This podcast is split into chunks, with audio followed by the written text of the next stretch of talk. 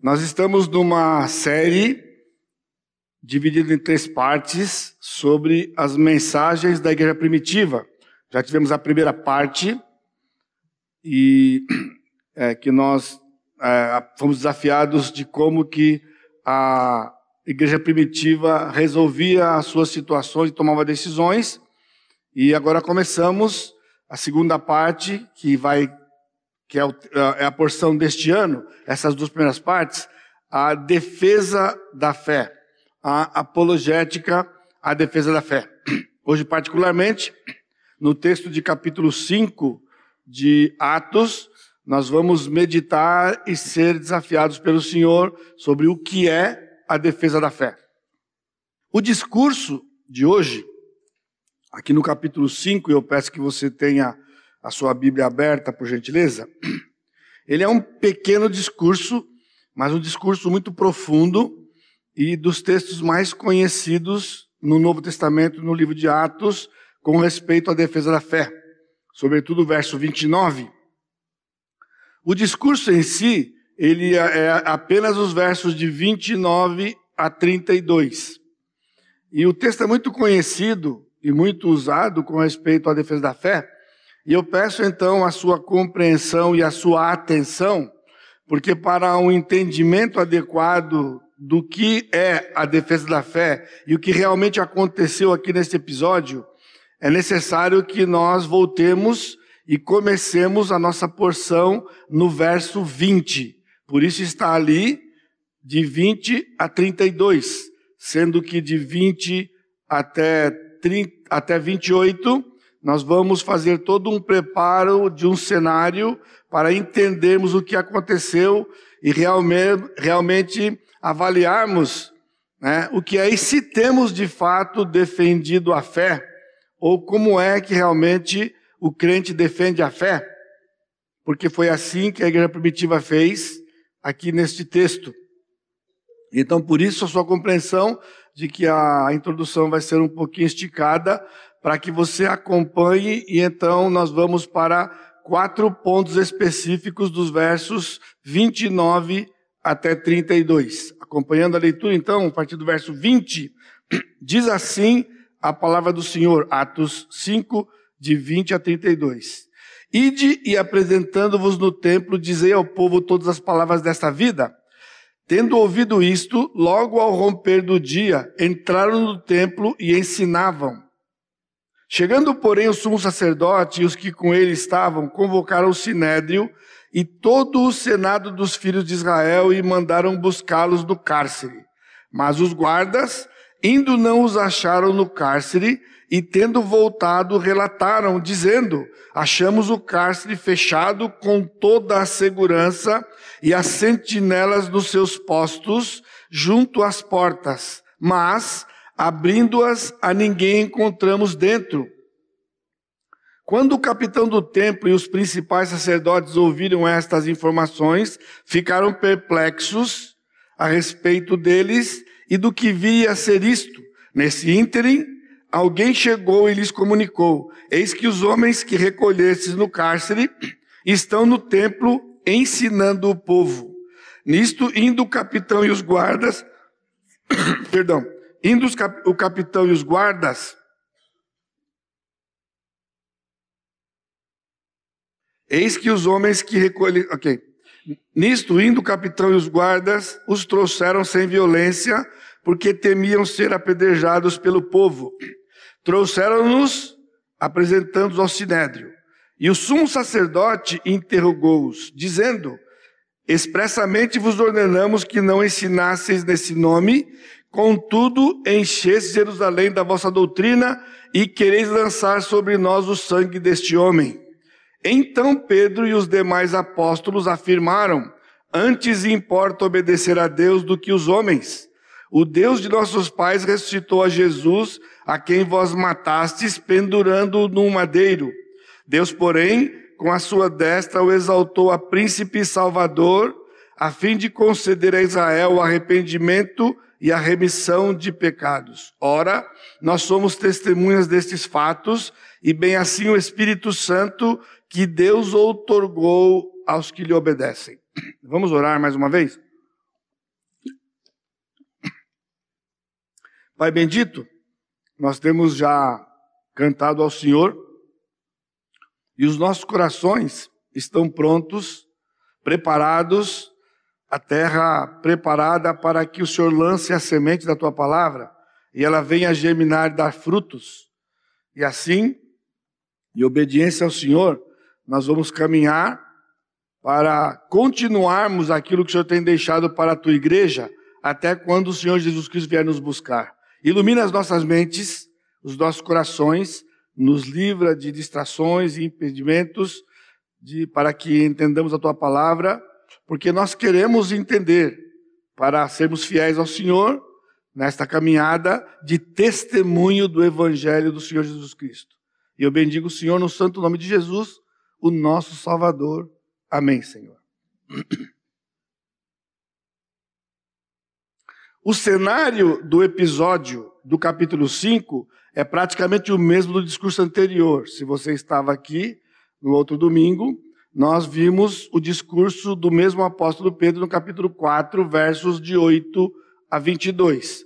É o mesmo cenário, porque logo depois daquilo que aconteceu com eles, então a vida volta ao normal, porém voltar ao normal para aqueles homens era exatamente proclamar a mensagem do Senhor Jesus Cristo ressurreto e os seus feitos poderosos. E então trouxe novamente desconforto para a liderança do povo de Israel, os sinédrios principais, e então eles aprisionaram os apóstolos. E tendo aprisionado os apóstolos, o anjo, um anjo do Senhor veio, libertou os apóstolos milagrosamente e os mandou a pregar. É isso que nós vimos a partir do verso 20. No entanto, mesmo sendo o mesmo cenário, o discurso ele é diferente no seu teor. Lá no capítulo 4, versos de 8 em diante, nós vimos domingo passado os aspectos desta defesa, ou da defesa da fé. Quais são os aspectos da defesa da fé em cada parte daquele discurso do apóstolo Pedro, para que nós e nós aprendemos então, é, de fato, o, o, o que envolve essa defesa da fé. Passado então aquele momento e no desdobrar dos acontecimentos, e então eles foram arguídos agora de maneira mais assintosa e severa, Pedro vai e faz esse pequeno discurso, mas muito profundo, irmãos, porque ele vai nos ajudar a entendermos não os aspectos desta defesa, mas de fato o centro, o cerne do que é uma defesa da fé. Porque nós dizemos que defendemos a fé, nós buscamos defender a fé, mas de certa forma o termo foi desgastado ao longo dos séculos, né? e dependendo da época em que a igreja tem vivido, e nós temos vivido dias em que recentemente esse texto foi levantado, nós vamos ver aqui, né, como uma. É, é, com algumas reações por parte de igrejas no mundo cristão, né, por conta da pandemia, é, dizendo que eles tinham que se posicionar em defesa da fé. Então aqui nós temos o conteúdo desta defesa e não apenas os aspectos da defesa. A defesa é mais simples, né, aqui, contudo, ela é mais contundente e específica. Simples porque são apenas poucos versos né, que dão para a gente este conteúdo, mas ela é contundente porque ela toca o centro do assunto e, mais ainda, porque é um texto muito conhecido. Esse texto 5,29 é decorado por nós desde cedo na vida cristã, né? Dependendo do que aconteça, alguém se defende. Mais importa obedecer a Deus do que aos homens. Isso virou um chavão, né? Qualquer resistência tem algum princípio suposto envolvido? Não. Importa obedecer a Deus do que aos homens. Então, isso nos levanta algumas perguntas obedecer a Deus de fato, o que é? Porque quando o apóstolo disse, importa obedecer a Deus, é obedecer a Deus o quê? O que é obedecer a Deus? Aí você vai, pastor, não estou entendendo. Obedecer, obedecer. Deus manda, te obedece. Deus manda, te obedece. Muito bem. Agora volta a pergunta. E é o que é de fato que o Senhor mandou? E o que foi que ele mandou que devemos obedecer e que se alguém der uma ordem contrária, nós então tenhamos que nos posicionar que importa obedecer a Deus do que aos homens. O, o que é a defesa da fé em conteúdo? Em conteúdo. O que Pedro realmente estava dizendo quando ele pronunciou essas palavras importa obedecer a Deus do que aos homens. E mais ainda, qual é o limite ou os parâmetros da obediência a Deus em vez de aos homens. De certa forma, o que este texto nos coloca são como guarda-reios, como guias, aparadores, que nos ajudam a realmente termos certeza de que estamos praticando o que a igreja primitiva praticou de uma defesa da fé, quando esta fé é colocada em, em jogo, em risco. Quais são os parâmetros? Por exemplo, um marido proíbe a esposa de ir aos cultos. Então, ela obedece ao marido ou ela obedece ao Senhor? Será que ela pode ao receber do seu marido esta ordem, eu proíbo, eu não permito que você vá ao culto. E então, ela simplesmente abre a sua Bíblia em Atos 5, 29 e diz, importa obedecer a Deus do que aos homens. Eu não vou obedecer você, eu vou obedecer a Deus, e eu sinto muito, eu vou pegar meu, minha Bíblia e vou para a igreja. Você já ouviu isso? Já lidou com isso? Já teve que ajudar alguém com esse tipo de dificuldade? Na pandemia, muitos usaram Atos 5:29 para se opor ao decreto. Porque houve um decreto impedindo as igrejas de se reunirem.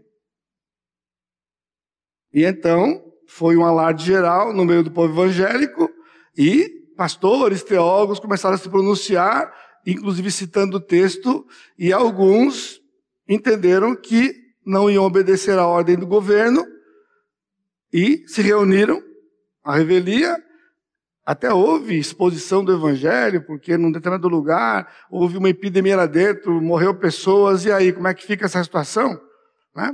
Ou seja, era legítimo, ou mais do que isso, legítimo ou não, isso seria muito subjetivo, realmente era legítimo pegar Atos 5:29 e se posicionar naquela oportunidade?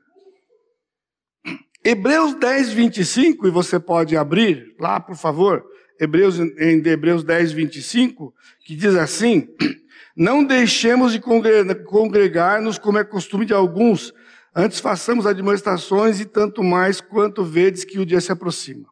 Esse é o texto. Ele tem sido usado para defender a frequência aos cultos como uma ordem expressa do Senhor. Talvez você já ouviu isso, né? De que, de acordo com Hebreus 10, 25, o crente é uma ordem de Deus que o crente tem que frequentar os cultos. Agora, irmãos, pense bem: se realmente é uma ordem de vir ao culto, o que acontece quando o crente falta no culto? Isso é o quê? É desobediência. E se é desobediência, é o quê? É pecado. Então não é uma coisa simples, eu vou faltar no culto, eu estaria em desobediência ao Senhor, porque se é realmente uma ordem de que eu tenho que ir ao culto, então se eu falto no culto, ou se eu deixo de ir ao culto, a menos que tenha um motivo legítimo, aí eu pergunto, como Deus daria uma ordem de fazer uma coisa se existe existem circunstâncias e que há uma forma legítima de não irmos? No texto de Hebreus 10, 25, não tem um senão, não tem uma exceção. Era costume de alguns, inclusive, fazer isto. E não havia advertência nenhuma. No entanto, aqui em Hebreus, primeiro lugar, não é um imperativo como está na nossa tradução. Não de, um imperativo negativo, não deixemos de congregar. Na verdade, aqui é um particípio, ele diz não deixando a congregação. Não é verbo também congregar, aqui não é um verbo, é um substantivo. Se você ler o texto a partir do 19, aqueles crentes hebreus, eles estavam tendo uma atitude de deixar, de quê? De ir à sinagoga. Porque esses hebreus aqui não eram uma igreja comum como Éfeso, como é, é, Filipos e assim por diante. Era um grupo de hebreus no mês de novembro e os dois domingos de dezembro. Nós vamos ter uma exposição do livro de Hebreus na escola dominical. E aqui fica a dica para você: não falta na escola dominical. Ah, não, mas aqui é o culto na escola dominical. Não falte. Venha para que você possa entender o que acontecia aqui com os hebreus. A palavra aqui é sinagoga. Nós não vamos à sinagoga. Está dizendo que aquele grupo de hebreus estava, eles iam à sinagoga para adorar, eram crentes no Senhor, eram salvos em Jesus Cristo, nós veremos isto, mas eles não foram para as igrejas dos gentios. Eles formaram um grupo, continuaram indo à sinagoga, mas agora crentes no Senhor, e por conta de uma situação peculiar, alguns estavam com medo de congregar. E por isso eles não estavam indo na reunião que era no lugar. Literalmente é conduzir junto a um lugar. É isso que a palavra sinagoga significa. Já em 1 Coríntios 14, 26, naquele contexto de dons, ele diz: Quando vos reunis, agora é uma reunião da igreja de Corinto, a palavra é outra, é sunekomai, que é ir ouvir juntos. Ou seja, a gente vem e se encontra aqui. Agora, este ajuntamento, o nome é eclesia no Novo Testamento, que é um ajuntamento, o povo saía de fora das suas, para fora das suas casas, você deixou a sua casa e veio para cá. Eu deixei a minha e vim para cá. Cada um de nós deixou a sua casa e veio para cá. Isso significa a palavra eclesia, é chamados para fora. Atos 5:29, meus irmãos, literalmente significa importa obedecer a Deus antes do que os homens. Essa palavra importa, eu já falei muitas vezes para vocês aqui, é uma palavrinha de três letras D-E-I. Significa é essencial, é necessário, é primordial, não tem como não. Tem que ser, tem que obedecer a Deus antes dos homens. Obedecer aqui é peitar, quem que significa obedecer a alguém em autoridade. E esse alguém é Deus em obediência à autoridade de Jesus Cristo como Senhor. É a definição de John MacArthur quando ele comenta esse texto lá no seu livro. O, conteúdo, o contexto imediato anterior é uma declaração, perdão, é, anterior a essa declaração de 529, vale a pena nós vermos, para a gente não ficar perdido, então acompanhe comigo rapidinho com o texto aberto aí, em Atos 5, Atos 5, no versículo 22, no versículo 12, muitos sinais e prodígios eram feitos. Os discípulos começaram a fazer sinais. Isso foi depois do capítulo 4. A multidão crescia. O texto diz que a multidão crescia. Versículo 14. Tanto homens como mulheres estavam agregados ao Senhor.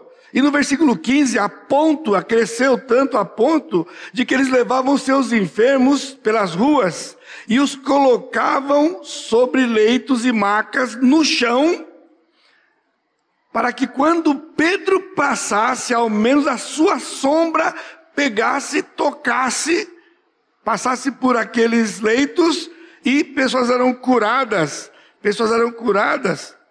Afluía gente para todo o tempo ali. Aí o que aconteceu? Versículo 18: prenderam os apóstolos. Prenderam os apóstolos e colocaram na prisão.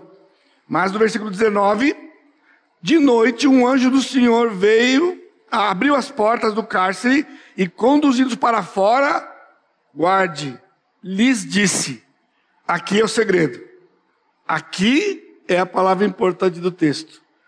O anjo apareceu, abriu as portas E foi o anjo, porque ele não destruiu os cadeados, ele simplesmente abriu as portas, eles saíram e ele fechou as portas, porque no texto que nós lemos de baixo, eles disseram que as portas estavam fechadas do jeito que eles tinham deixado e os guardas estavam lá. Não houve nenhuma destruição, com um pequeno detalhe: os apóstolos não estavam lá dentro. Os homens que prendestes estão ensinando. Ficaram, onde eles estão se eles não estão aqui? Ficaram perplexos, eles não estão aqui dentro, nada foi arrombado, os guardas estão lá, o que aconteceu com eles? Enquanto eles divagavam, no versículo 25, nesse ínterim, alguém disse: Eis que os homens que recolhestes do cárcere estão no templo ensinando. O que o anjo tinha dito para eles? Versículo 20: Ide e apresentando-vos no templo, dizei ao povo todas as palavras dessa vida. Aqui é o contexto. Aqui era o contexto. Eles foram trazidos ao sinédrio e eles disseram o quê? Versículo 28. Expressamente vos ordenamos que não ensinasseis nesse nome, contudo enchestes a Jerusalém da vossa doutrina e quereis lançar sobre nós o sangue deste homem. Por isso, meus irmãos, o que Pedro está dizendo? Na defesa, ah, perdão, a defesa da fé, o que é? A defesa da fé consiste numa obediência incondicional a Deus em dizer e viver as palavras desta vida na pessoa e obra do Senhor Jesus Cristo e sua salvação, se preciso, com a própria vida. Isso é defesa da fé. E exclusivamente isso é defesa da fé. Periféricos, supostas ordens, supostos textos, coisas boas de se fazer, isso não é ordenança do Senhor. Portanto, não está em jogo desobedecer a Deus para obedecer a homens. Não era uma obediência ao Senhor. O anjo, quando libertou aqueles homens, deu uma ordem e disse: Ide no templo. Vai para o templo e ensina todas as palavras desta vida. Logo ao romper do dia, eles foram lá em obediência a Deus. Então, quando os homens disseram para eles: Vocês não podem falar neste nome. Estão comigo? Vocês não podem falar nesse nome. Então Pedro disse agora o seguinte: importa obedecer a Deus do que aos homens. E ele vai dar os seus argumentos. Por isso, Repito, e você pode ler o texto, a frase é muito grande, você não vai poder decorar, mas guarde, pessoas do agrupe, pessoas do agrupe aí, né? Pega, guarda pelo menos essa lâmina aí, né? A defesa da fé consiste numa obediência incondicional. Portanto, Deus nunca deu e nunca dará uma ordem que ela não possa ser executada. Se não puder ser executado, ele não dá ordem. As ordens que Deus dá com respeito a Jesus Cristo, a sua mensagem, as palavras da vida, elas são ordens que a nossa obediência deve ser incondicional. Há uma briga eterna. Quando eu dei aquele exemplo para vocês da mulher com respeito ao marido, há uma briga. Se a mulher é submissa ao marido incondicionalmente ou condicionalmente. Eu tive um professor querido, aprendi muito com ele, mas ele defendia de pé junto de que a submissão da mulher ao marido é incondicional. Aí os alunos, alunos sabem que aluno não presta, né? Você sabe disso? Você vai falar que aluno não presta? Aluno não presta, no seminário também, viu? Aluno de seminário é a mesma coisa, igualzinho, igual que nem. Então já começaram para o professor. Ah, quer dizer então que se ele planejar um assalto e, e ela for motorista do assalto, ela vai ter que ir. Aí ele liso falou, não, mas Deus não vai permitir que ele faça isso. Ah, até eu assim também. Uma, uma obediência dessa aqui, na hora de pegar, Deus não deixa. Mas aí o aluno falou, mas se Deus deixar? Eles queriam ver o circo pegar fogo, né? Mas se Deus deixar? E se, se, se, se? Aí ele, não, é incondicional. Irmãos, está escrito lá, vós mulheres sede submissas aos vossos maridos no Senhor. No Senhor. Se o marido der uma ordem que não seja bíblica, não tem submissão. A submissão é ao Senhor. Aí aplica, importa obedecer a Deus, mas não com respeito aí ao culto, porque o culto não é uma ordem. Não existe uma ordem. Ah, pronto, agora eu dei um tiro no pé também, né? Obrigado, pastor. Eu só precisava disso. Eu só precisava disso. Pode acabar a pregação, vou para casa. A gente volta semana que vem. Calma, irmãos. A gente não vem aqui porque é obrigado vir aqui. A gente vem aqui para adorar o nosso Deus, para termos comunhão, sermos alimentados, e quando você não vem, você perde. Você não adora, você não tem comunhão e você não ouve a palavra. Vocês lembram daquela historinha lá do Tomé? Tomé faltou no culto, deu ruim. Deu ruim. Jesus não falou, por que você faltou no culto? Nem precisou. Quando ele falou, põe a mão aqui, o Tomé descobriu melhor vir no culto do que faltar no culto. Melhor vir no culto, porque passou uma vergonha. Ah, eu não vou acreditar, só se eu ver, só se eu tocar. Nem tocou. Nem tocou nada. Teve, que teve coragem de tocar quando Jesus mostrou, toca aqui. O bicho se rendeu. Então, por isso, é incondicional em dizer e viver as palavras desta vida. E o que são então as tais das palavras dessa vida? Na pessoa e obra do Senhor Jesus Cristo e sua salvação. E aí sim, se preciso, vai dar a própria vida. Porque se falar, se você não parar de falar, eu mato, então mata. Pode matar. Mata. Porque deixar de falar eu não vou.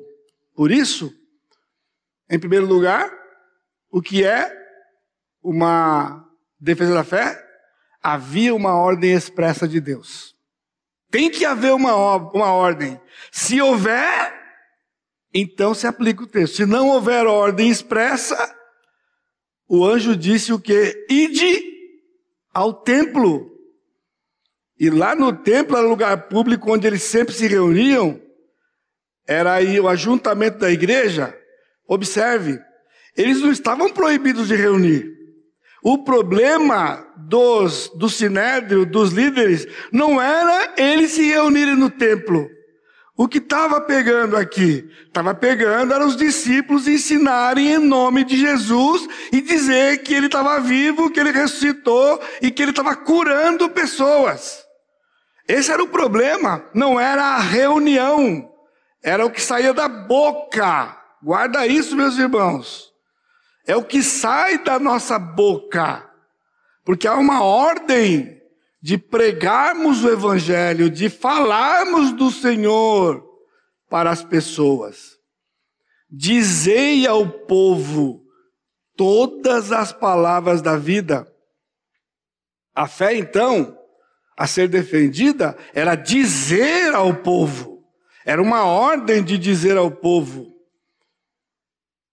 Às vezes nós falamos tanto a questão de frequentar, de tantos periféricos, e a verdade é que muitos crentes não têm falado do Senhor Jesus Cristo. Se você está perto de alguém essa pessoa se refere a Jesus de maneira errada, qual deve ser o seu papel?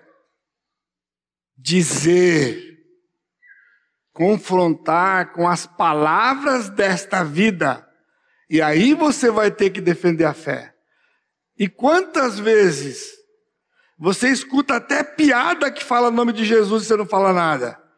Eu estou falando que você escuta, porque aqui na Igreja Batista Maranata você não conta a piada de Jesus. Mas lá fora o pessoal conta a piada de Jesus. E o pessoal escuta e ri. É certo? Não!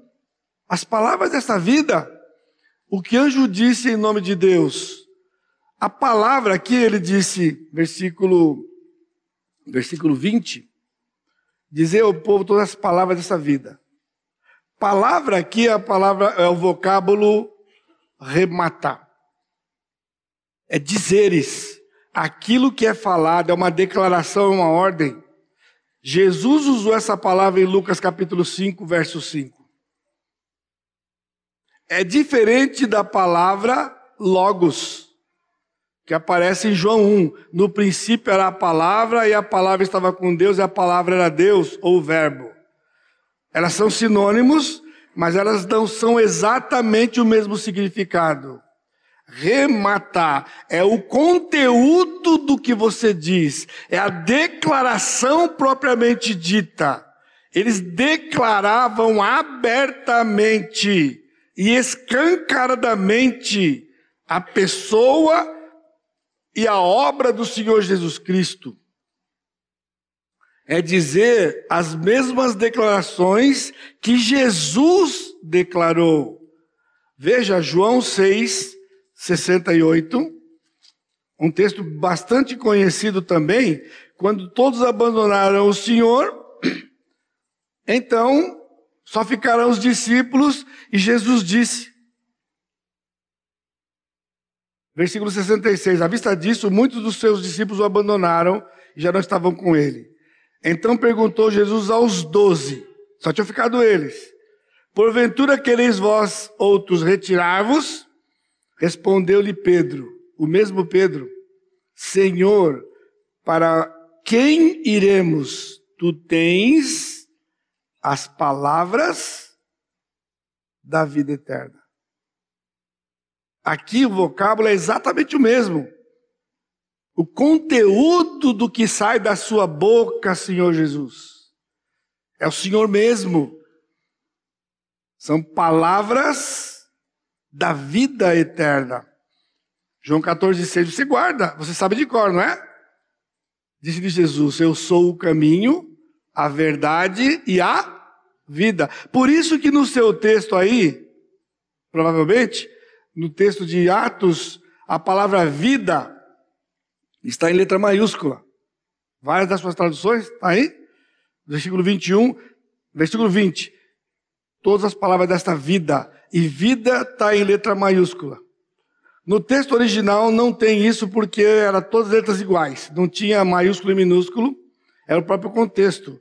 Contudo, o tradutor, ele traduziu e colocou com letra maiúscula, porque isso aqui é evidente que o anjo estava dizendo para eles que eles deveriam ir lá falar da vida e obra de Jesus. Jesus disse: Eu sou a vida. Jesus é a própria vida, é o mesmo texto aqui.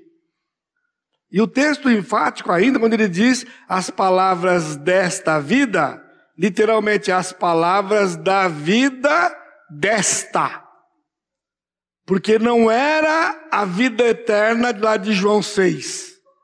Agora a ordem para aqueles discípulos era falar as palavras desta vida, a obra que Jesus fez nesta vida. A obra que ele fez nesta vida é porque ele morreu, ele foi sepultado e ele ressuscitou. Ele está vivo, está operando, ele cuida de você, ele ama você, ele protege você, ele alimenta você e nos deu promessas. São estas palavras que nós temos que continuar pregando e nós não podemos parar de pregar. São declarações sobre esta vida, pessoa obra de Jesus na terra. A ordem de Cristo a nós é, Atos 1,8, sereis minhas testemunhas. Aí é uma ordem. Nós temos que ser testemunha. Então, se alguém nos proibir de ser testemunha, então se aplica Atos 5, 29. Importa obedecer a Deus do que aos homens. Porque ser testemunha implica em dizer o que ele tem feito da minha vida. Testemunha é alguém que presenciou algo. Agora aqui nós estamos num outro terreno complicado, que se eu entrasse por aqui a gente não ia ter fim. O que é que você tem para testemunhar? Porque a sua história de vida, para ser como está na Escritura, só tem uma característica. Eu era assim, eu conheci o Senhor Jesus Cristo, eu fui conhecido por Ele e agora eu sou assim. Então você testemunhou o quê? Uma mudança radical de vida. Eu não sou mais assim.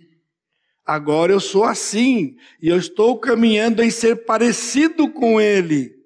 Isso é um testemunho. Isso é um testemunho. No Japão, um professor de escola pública, ele é proibido de professar a sua fé. Olha só que coisa interessante. é uma história de um professor que, quando ele foi contratado, foram enfáticos com ele, sabendo que ele era crente. Você é proibido de falar sobre sua religião aqui, de falar sobre Jesus, sobre Deus, sobre nada. Se você for pego, foi provado que você falou, você é demitido sumariamente. Talvez muitos aqui eu disse, bom, se eu não posso falar de Jesus, então eu não vou dar aula. Eu não vou dar aula. Eu disse que é dizer e viver. Pois aquele professor ganhou a escola, a classe toda dele, sem nunca ter dito uma palavra sequer sobre Jesus. Porque ao se conduzir no meio daqueles alunos, logo eles entenderam que havia alguma coisa diferente com esse professor. Há alguma coisa diferente. E eles, conversando um com o outro, tomaram uma decisão intrigante seguir o professor. Vamos seguir ele fora da escola. Aonde ele vai quando sai daqui? E seguiram o professor. E descobriram o lugar que ele ia, a igreja que ele ia, como ele vivia. E o Senhor salvou aquelas pessoas pela vida daquele professor. Então, meus irmãos, vamos entender que esses discípulos, eles não simplesmente falavam das palavras desta vida, eles viviam, lembra do texto da semana passada? Eram homens incultos. Qual era a conclusão? Eles estiveram com ele. E eu fiz esse apelo para você aquele dia, e consequentemente para mim também. As pessoas que convivem conosco têm essa sensação? Há algo diferente com você tem duas reações. Quando você revela para alguém que você é crente, somente duas reações. O quê? O quê? Você é crente? Aí começam as desculpas. Sem contar, irmãos, que o, o que tem de crente agente secreto é um negócio impressionante. Impressionante os crentes a gente secreto. Ninguém sabe que ele é crente. Agora, tem aquela outra reação, né? Hum, eu sabia que tinha alguma coisa diferente com você. Ah, você é crente. Aí você vai pra galera, né? Aí você vai pra galera. Mas tá mais para aquela, né? Você. Você. Defesa da fé é falar do Senhor algo que, que enxergam na nossa vida. Eu tive a oportunidade de fazer, o, o pastor Sá está fazendo o curso do, do, do Hagai, essa semana, aqui, próximo. João Pedro foi, João Pedro foi no Havaí, não foi? João Pedro foi no Havaí, naquela época, a época o pastor Roberto também, e eu fui fazer em Singapura. E quando eu cheguei em Singapura, eu fiquei impressionado com uma lei que tem lá. Eu falei para vocês isso aqui semana passada. Você não pode falar de Jesus na rua. Mas dentro da sua casa, você pode. Olha o que o Senhor fez. Que beleza, né? Nos obrigou a fazer o que tem que ser feito. Por isso, irmãos, vamos entender de que é falar. Jesus está dentro de nós. Com as nossas atitudes e com as nossas palavras, Ele é proclamado e ninguém pode nos impedir. Por isso, encerrando esse ponto aqui, nós podemos ser impedidos de nos reunir, até de pregar num lugar como aconteceu, mas não podem nos impedir de declarar, dizer as coisas que vimos e ouvimos, as palavras dessa vida. Ninguém pode nos calar. Ninguém. Só tem um jeito de calar um crente: é matando. Porque se você não pode falar, você pode viver, Jesus vai ser proclamado. Por isso, só matando mesmo. E esses discípulos deram suas vidas por Jesus. Porque eles não pararam de obedecer ao Senhor. Lembre dessa semana disso. Importa obedecer a Deus do que aos homens? O que é que tem impedido você? Medo? Medo de falar de Jesus, de viver o Evangelho. Jovens, adolescentes, vocês não testemunham porque têm medo de perder a amizade. Vocês estão obedecendo os homens e não Deus. Fale! Você perdeu a amizade, o Senhor deu aqui a um monte de gente aqui. Ele disse: para os seus discípulos que não há quem tenha perdido pai, mãe, irmã, por amor de mim, que nesta vida não receba o cêntuplo de casa, o cêntuplo de mãe, o cêntuplo de pai, o cêntuplo de irmãos. Quem são? Nós. Essa é a nossa família, irmãos. Esta é a nossa família. Você não pode perder essa família. Então, quando isto fica em risco, você vai ter que obedecer ao Senhor. E não é só jovem, não, pessoal. Tem adultos. Acredita? Adultos que perdem status, perdem coisas. Por conta de você dizer quem você é, falar de Jesus, perde.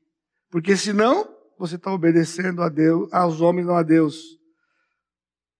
Segundo, havia uma ação expressa de Deus. Verso 30. Não somente Pedro disse aquela frase, ali era o início da sua mensagem. Importa obedecer a Deus do que aos homens. O Deus de nossos pais ressuscitou a Jesus a quem vós mataste pendurando no madeiro. Você está tá, tá no cenário? Prenderam, o anjo soltou. O sinédrio trouxe, os guardas vieram, mas não fizeram violência, já acompanharam porque estavam com medo. E quando eles deram a dura, a gente não obrigou, não disse para não falar. E Pedro disse: importa obedecer a Deus do que aos homens, mas não ficou na frase, irmão, não era a frase. Ele disse o que não podia ser dito o Deus de nossos pais ressuscitou a Jesus. Esse Pedro não era fraco, não, irmãos. Ele foi audaz. Porque ele disse: O Deus dos nossos pais, o Deus de nossos pais ressuscitou a Jesus, Jeová. Palavra mágica. O grande eu sou ressuscitou a Jesus. Aqui tem uma coisa profunda, irmãos. Como Deus ressuscitou a Jesus. João 10, 18, nós temos uma declaração do próprio Senhor Jesus Cristo. João 10, 18, ele diz: Ninguém atira de mim. Está falando da sua própria vida. Pelo contrário, eu espontaneamente a dou, tenho autoridade para entregar e também para reavê-la. Este mandato recebi do meu Pai. O que significa quando Pedro disse que o Deus de nossos pais ressuscitou a Jesus? Ele falou abertamente para eles que Jeová ressuscitou Jesus. Só que Jeová é o próprio Senhor Jesus Cristo. Porque Jesus disse: Eu dou a minha vida e eu reassumo a minha vida. Ele recebeu do Pai o mandato, na sua humilhação, de ter o poder de ressuscitar. Cristo tinha o poder de ressuscitar. Aqui era para ser fuzilado. Quando, ele, quando Pedro disse isso para aqueles homens lá, ele estava indo profundo. Eu tenho poder para reassumir. E ele disse: Vós matastes. Era um ataque frontal à acusação do versículo 18. 28. Vocês estão querendo colocar sobre nós o sangue desse homem. Jesus disse: Vocês mataram o Senhor. Vocês mataram, pendurando-o no madeiro. Vocês mataram sim. Pedro não voltou para trás, não. Ele defendeu a sua fé. Era a defesa da, da divindade de Jesus, porque eles disseram desse homem. Mas quando Cristo ressuscitou, ele mostrou que ele não era esse homem, ele era homem-deus, o Deus-homem. Ele reassumiu a sua própria vida na ressurreição. Ele tinha poder sobre a morte, ele está vivo, atuando, reinando e curando aquelas pessoas. Não era a sombra de Pedro que curava as pessoas. Era o Senhor Jesus Cristo vivo que usava a sombra de Pedro para curar aquelas pessoas. Mas também, irmãos, havia um propósito expresso de Deus. Você está entendendo? Eu estou conseguindo transmitir para você o que de fato é a defesa da fé, defender a fé. Não é a gente achar que Deus disse alguma coisa, que alguém disse alguma coisa, e quando é posto em jogo isso aqui, eu vou lá e dou a, carta, a carteirada, né? Importa obedecer a Deus do que aos homens. Não, Pedro sabia o que ele estava falando, não era uma, uma frase, era uma teologia toda por trás da divindade de Jesus, a ressurreição de Jesus, e ele diz no versículo 30, a segunda parte: vocês mataram pendurando no madeiro pendurando no madeiro, era uma humilhação resultante do ódio. Não era simplesmente matar, mas o tipo de morte. Os piores criminosos da época, e só os piores eram crucificados. É, soa familiar para você? Pilatos dizer eu não vejo crime neste homem. E condeno o homem ao pior tipo de morte que só os piores criminosos tinham. Quando simplesmente por medo dos homens, medo da sua posição, deixou Jesus, supostamente, humanamente, à mercê do povo. Era Deus trabalhando. Mas humanamente falando, você lembra? Percebe? era ele se abstendo.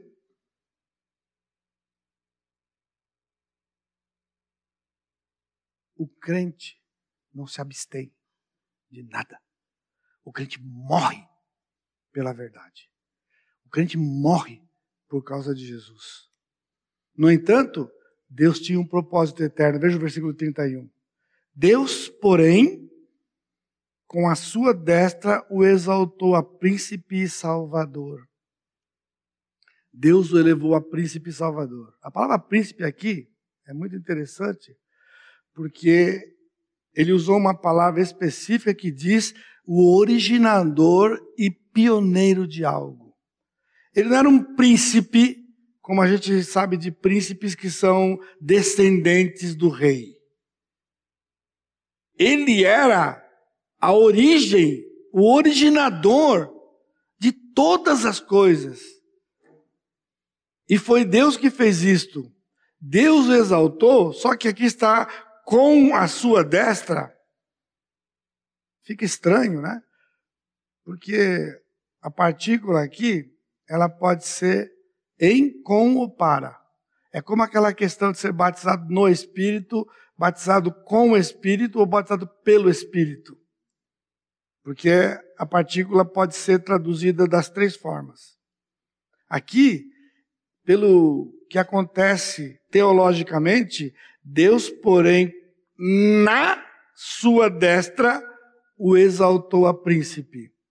O que significa que quando Cristo ressuscitou, ele foi para onde? Para a destra do Pai. E quando o Senhor o colocou à sua destra, Pedro está dizendo: vocês mataram, humilharam, ódio, mas Deus o exaltou ao colocá-lo na sua destra. E lá está o Senhor. Deus, à sua direita está Jesus. E quem está à esquerda de Deus? Nós. Porque Isaías diz que ele nos toma pela mão direita, a nossa mão direita. O salmista diz: ele me pega pela mão direita. Se Jesus está à mão direita dele, só sobe à esquerda. Pela esquerda dele, ele pega na minha direita.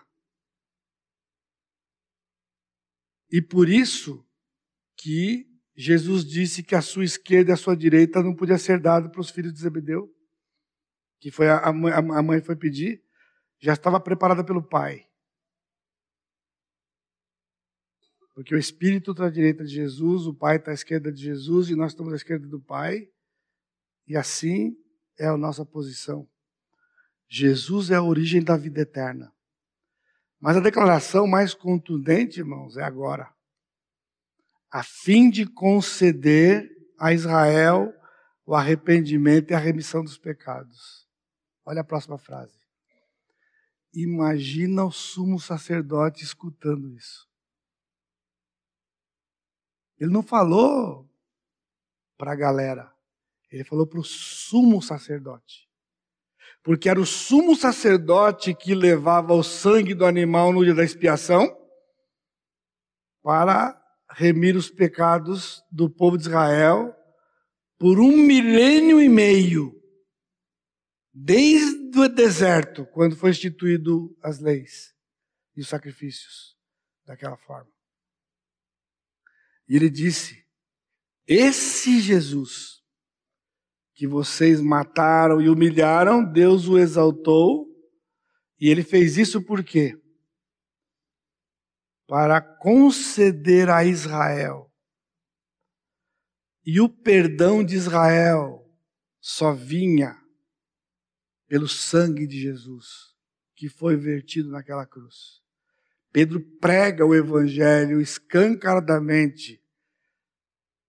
Eu fico imaginando aquele camarada escutar aquilo, ele estava anestesiado pelo Espírito, porque tudo isso aqui era suficiente para matar Pedro agora. Blasfêmia total. Se Cristo morreu por blasfêmia, Pedro ia morrer por blasfêmia, porque ele foi ousado, ousado, a palavra correta, é? de dizer, irmãos, isso é defesa da fé. Defender a fé não é dizer eu tenho que obedecer a Deus e não vocês. Obedecer a Deus em quê? Ao dizer e ao viver a pessoa e a obra do Senhor Jesus Cristo e sua salvação. E finalmente, havia a essência de Deus. Ora, nós somos testemunhas destes fatos. Bem assim o Espírito Santo que Deus outorgou aos que lhe obedecem. E tudo isso aqui era uma tremenda afronta aos saduceus, de onde vinha o sacerdócio. O sacerdote vinha dos saduceus. Eles não criam na ressurreição. Eles não criam em anjo. Eles não criam em espírito, não criam em nada. E Pedro está falando, está falando e vai continuar falando. Somos testemunhas bem assim o Espírito Santo. Deus outorgou, ele diz, aos que lhe obedecem. Ele fecha. Importa obedecer a Deus do que aos homens. E o que acontece com aqueles que obedecem a Deus? Só obedecem a Deus porque eles têm o Espírito Santo dentro. E só o Espírito Santo é que nos capacita a obedecer a Deus. O que nós temos aqui? As três pessoas da Trindade: Deus, Senhor Jesus Cristo, a sua destra, e o Espírito Santo, que Ele deu àqueles que lhe obedecem. Por isso, importa obedecer a Deus. E aqui é o selo do Espírito Santo na conversão. Já era assim no Velho Testamento, meus irmãos.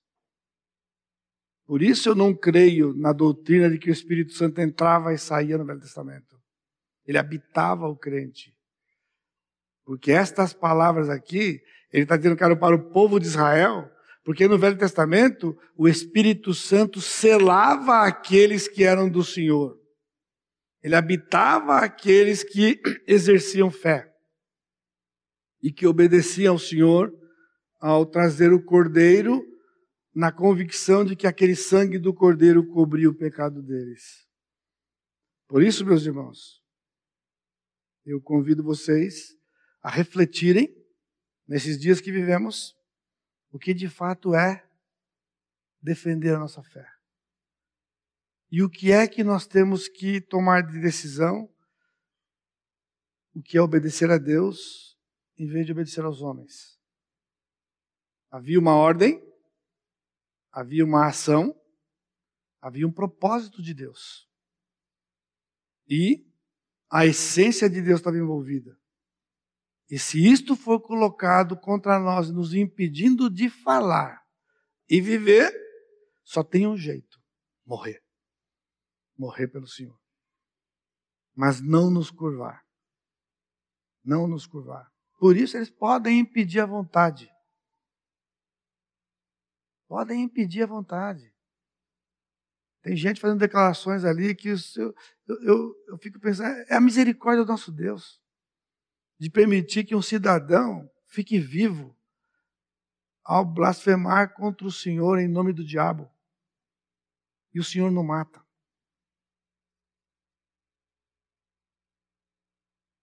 Nem precisa. Os próprios homens traem os homens mas nunca um filho de Deus é traído pelo Senhor. Porque o nosso Senhor não permite que façam nada conosco. E se ele permitir, é porque é para a glória dele.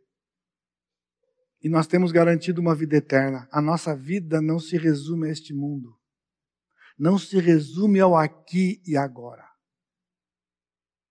As palavras de vida eterna foram dadas por aquele que tem as palavras desta vida. A defesa da fé consiste numa obediência incondicional a Deus, em dizer e viver as palavras desta vida. Na pessoa e obra do Senhor Jesus Cristo e sua salvação. Se preciso, com a própria morte. Amado Deus, nós suplicamos a tua graça. Nós não sabemos o que nos espera nos dias vindouros. Mas não importa. A tua palavra nos diz que os dias vindouros são ao teu lado, na eternidade, no teu reino, nos céus. Então, nos capacite, Pai, nos dê a coragem necessária para obedecermos ao Senhor e não aos homens quando o nome do Senhor Jesus Cristo é blasfemado, quando a obra do Senhor Jesus Cristo é desprezada,